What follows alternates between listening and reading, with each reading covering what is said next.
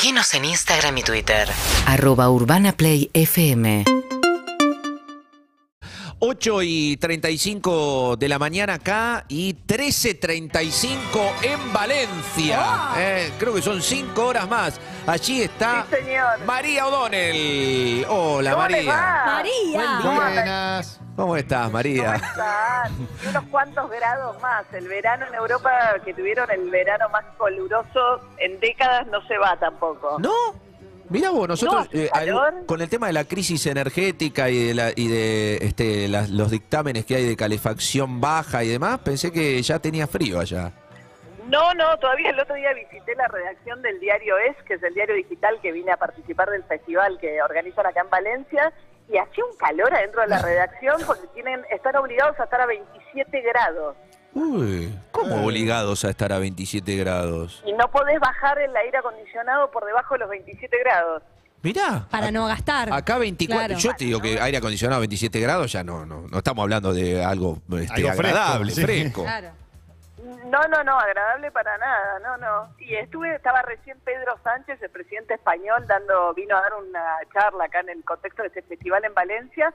Y tema número uno, inflación, los precios de la energía, cómo van a ayudar a las familias ahora que viene el frío también con afrontarle el costo de la energía. Estás Para como que en no casa. claro. Claro, como en casa. Pedí la palabra, María, explicales vos cómo se hace. Exacto, y dice, no vamos a, dice, el tema número uno de preocupación, la, la inflación. Y digo, claro, ustedes tienen en un año la inflación que nosotros tenemos en un mes. Claro. Bienvenidos. Sí, sí, sí, sí. No, lo que sí, Romy me va a seguir en, este, en esta, yo creo que también me, eh, eh, me va a seguir Juli. Había un debate porque primero tuvo que alargar la presentación del premier español, del presidente español, la humorista, pues llegó un poco más tarde y empezó a jugar que la competencia es cuál es más guapo, si Pedro Sánchez o, o, o Trudeau. Entonces dice que son los dos que compiten, que son medio jóvenes. Medio Yo me quedo con Pedro. Sánchez, ¿eh? Ah, bueno, repartimos. ¿Eh? Yo me quedo con Trudeau. Así que estamos bien. Te quedas con Trudeau, ¿no? Estamos Sí, bien. sí. Desempatás vos, María. Muy bien. ¿Quién? No, y a ver. No, pero para vos, un poco ¿quién? lo único que les voy a decir serio antes de que No me digas. es que El derrape. la preocupación ¿eh? Eh, algo serio antes del derrape. No, quería saber para vos quién, quién de los dos así desempatás, María. No ya estoy Trudeau Y sí. Ah, mirá, ganó Trudeau. Bien. Bien.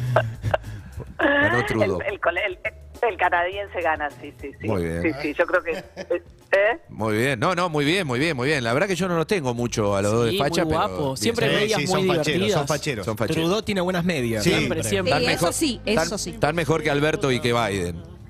No además los dos son como feministas progresistas eh, más jóvenes tienen como un, perfil bastante pare- parecido Bien, bien. Bien, muy bien. Bueno.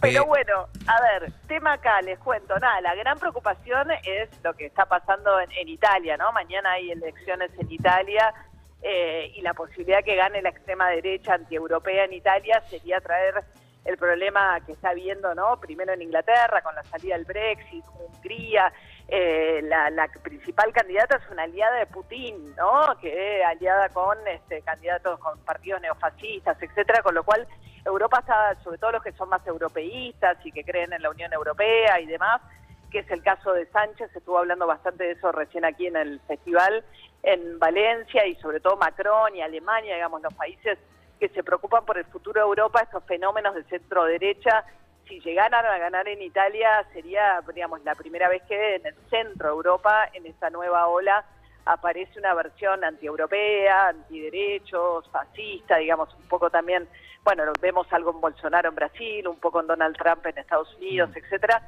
y la verdad es que están muy preocupados por eso en este mismo momento en Europa y la discusión de quién paga las cuentas o cómo se pagan las cuentas de la suba de energía y la guerra en Ucrania, que la propuesta de Sánchez y algunos otros más, digamos, socialdemócratas es subirle impuestos y cobrarle renta extraordinaria a las petroleras, a las eh, empresas que han tenido financieras, que han tenido ganancias extraordinarias, pero alrededor ven una situación muy complicada. Así que les digo que las elecciones mañana en Italia no son poca cosa. Ahora, María, la derecha se para en un lugar que dice, eh, esto es un caos y es culpa de ellos, es culpa- pero no, no propone una solución frente a la inflación, frente a la suba de las tarifas, frente a todo eso. Bueno, lo que proponen es baja generalizada de impuestos, ¿no? Que era un poco también la propuesta de la conservadora ahora que llegó al poder en Inglaterra, pero después se les complica Claro. porque cómo hacen para financiar simultáneamente ayudas a las familias eh, para pagar las cuentas con una baja generalizada de impuestos, que es un poco la propuesta que llevan.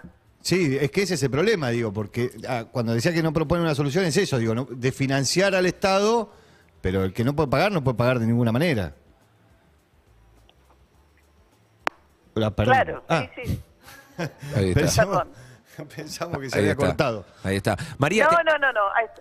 Sí, la Melo- Meloni, ¿no? La candidata. Pero bueno, así que el lunes seguramente que ya aterrizo en Buenos Aires estaremos charlando de eso. Pero es el tema acá en Europa. Bueno. Eh, díganme. No, vos sabés que te iba a preguntar también, María, de que vos te fuiste eh, allá, eh, bueno, se, in- se incrementó la tensión, el, el conflicto, hay imágenes desgarradoras de los reservistas que mandó este, Putin a, a Ucrania, de 300.000 reservistas, las imágenes son terribles de las madres despidiendo, este, bueno, a puro llanto, obviamente, a sus hijos que, que se van para, para este conflicto bélico que tienen con, con Ucrania, y, si eso, a partir de incrementarse esto, camino ya a los siete meses de, de conflicto, si ahí también hay un- algún impacto este, todavía mayor al de lo que ya era.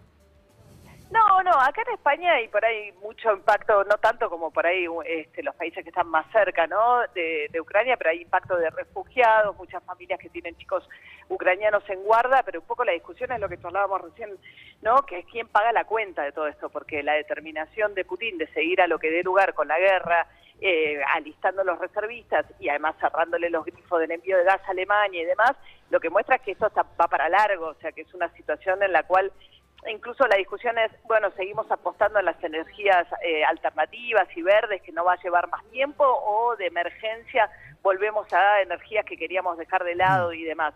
Te diría que el punto, porque, sobre todo por la inflación además, el punto es quién paga la cuenta de todo este Claro. descalabro mundial. Claro. Esa es la gran discusión. ¿A quién le cobras la cuenta y a quién ayudas y cómo haces? Es un descalabro mundial. Nosotros lo sabemos por cómo nos pega en Argentina, pero venís y no es que la situación acá obviamente tiene otro dramatismo, pero las temáticas son exactamente las mismas o muy parecidas, por lo menos, digamos. Bien. Eh, María, eh, ¿cuándo haces una paella para todo el equipo? Eso queremos Ahora. saber.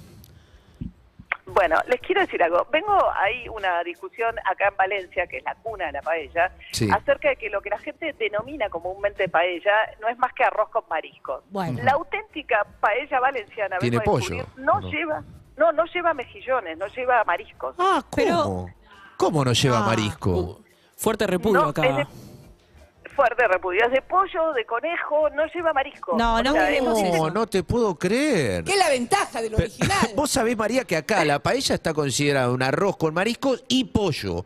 Sí. Si vos le sacás el pollo, queda, la- eh, queda lo que se denomina solamente Arroz con marisco. arroz con marisco. Pero la paella acá tiene pollo, pero también marisco. Miren, yo vine a Valencia No. a derribar mitos. Nino Bravo vivió apenas cuatro años en Valencia y la paella valenciana no lleva mariscos.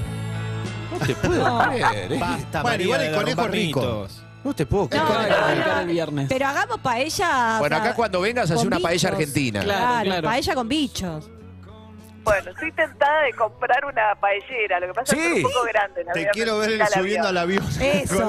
No, no, trae. Trae. Traela, María. Cuando pase por el detector de metales. No, discúlpame. No, Eh, la mandás a la bodega. La mandás a la bodega. Bueno, bueno, voy a ver qué hago por ustedes, chicos. Sí, por favor, María.